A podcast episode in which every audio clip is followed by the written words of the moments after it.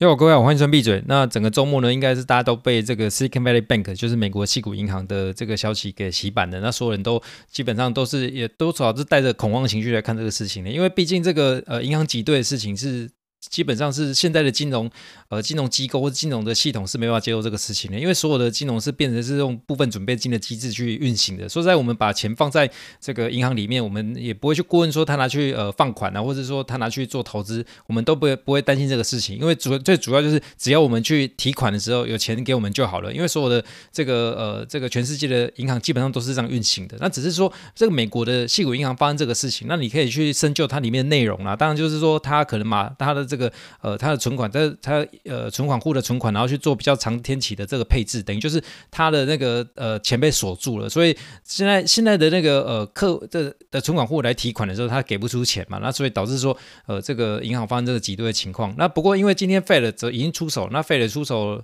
呃是成立一个一个 backup 的一个。一个基金，然后来去救助这个事情呢，基本上应该是呃短期应该获得一个舒缓才对，因为你看这个呃这个 Silicon Valley Bank 它的投资为什么出问题？因为投了很多的 MBS 嘛，MBS 就是美国的这个呃房产相关的这个呃这个这个 fund，那这个东西呢，为什么它会账面上有亏损？那还不就是因为 Fed 不断的加息？那去年这一年加太快，加太多了。那你说加那么多息，然后有账上有亏损，又有什么关系？因为它只要有存户的不不要去提款就好了。对，但是问题是。是存款户会发发觉说，其他的地方，因为他之前给呃 Silicon Valley Bank 给出来的这个利息，说实在也没有特别高，因为现在看没有特别高。但当时呃之前一两年在那个呃利息很低，就是在费还没升级之前，说实在是相对比较高的。但是呢，因为现在的这个其他银行给出更高的利息了，因为现在呃这个短天期的利率呢已经到接近个接近五 percent 的水准了，而且基本上你也有一样安全的情况下，这个呃 Silicon Valley Bank 的的这。存款户呢，当然有些会想要把钱拿去其他地方存嘛，对。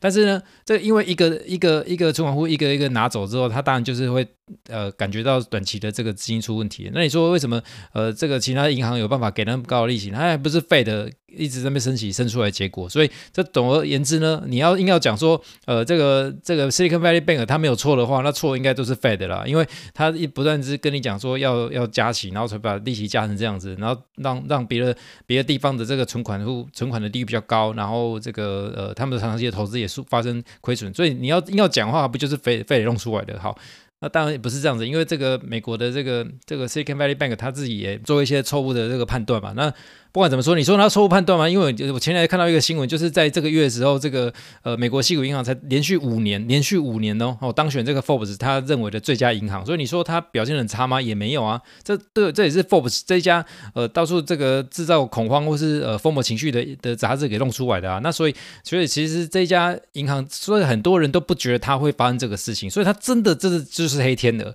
那我之前在呃我之前在这个呃应该是上礼拜礼拜四的时候，然后看到这个 Silvergate。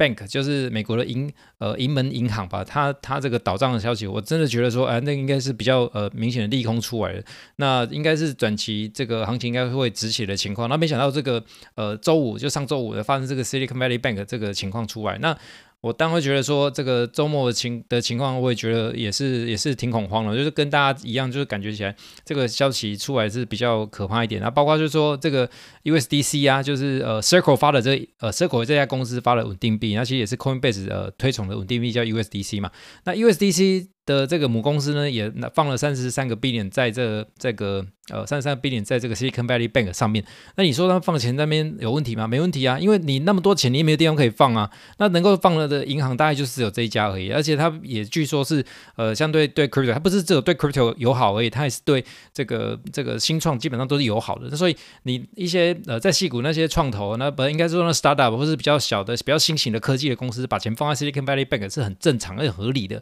那你说在报在叠加说这个稳定币的这个呃，有可能会被会 depeg。就是之前大家会觉得稳定币就是要拿到一比一嘛，现在就是发生这个事情，大家会觉得会出现呃这个拿不到这稳定币兑美金的情况。那所以你在周末在礼拜六的时候呢，这个呃币圈里面被呃牵连到的影响就是稳定币的严重脱钩。那脱钩呢，就是呃从本来是一一块钱兑一块钱，然后变成只兑到呃零点九或是零点八五、零点八六左右吧。总之就是。呃，这是一个很呃，是这市场上相对恐慌的情况。那还有另外一个就是，那整个周末啊，整个周末其实唯一有开的市场就是 crypto 而已。所以你在这么大的恐慌的刺激下，其实你可以想象得到的，就是说礼拜六、礼拜天的时候，这个呃整个市场的空空单，就是你愿意去开部位去放空的人，应该都是。集中在 crypto 世界里面去做空了，那所以导致说，你说今天呃今天的这个呃市场状况看起来，其实应该是呃就是加就是币圈的这个涨幅比较高，其实应该也是尬空的结果。那你说接下来会怎么走？我我当然不觉得说，我当然不觉得说它会呃就一路上尬上去了。那我只能说呃这相对上来讲，这个币圈的这个风险的情绪其实释放的相对比较彻底了。因为你在周末的时候，很多人是没有办法去放空这个这股票的嘛，或者是说你做其他东西的避险，那感觉起来就是避险避到到这个呃。crypto 世界里面，你会觉得说这种风险那么大，然后感觉起来之后跌起来更多嘛？那所以只要有有这个哦空单愿意进场的话，其实它就是提供一个未来上涨的一个燃料，或是动力，或者一个可能。那我是从市场上面来看的话，我觉得呃短期来看的话，应该是应该是找到一个底才对了。那如果说呃这么大的消息都还打不出个底的话，我是觉得照呃这个市场逻辑跟经验来讲是比较怪一点。不过我也没有说事情一定是百分之百不会再创低，但是就是呃以这么大的消息利空消息，然后现在感觉又做。短期又获得一个呃舒缓的情况下，其实我觉得币圈这边的这个底应该是出来的啦。那你另外来讲，我们在讲说，就是在这个周末的时候，你说比特币它之前在因为最大的币是比特币嘛，而比特币之前最高的时候达到了两万五美金，呃，应该是说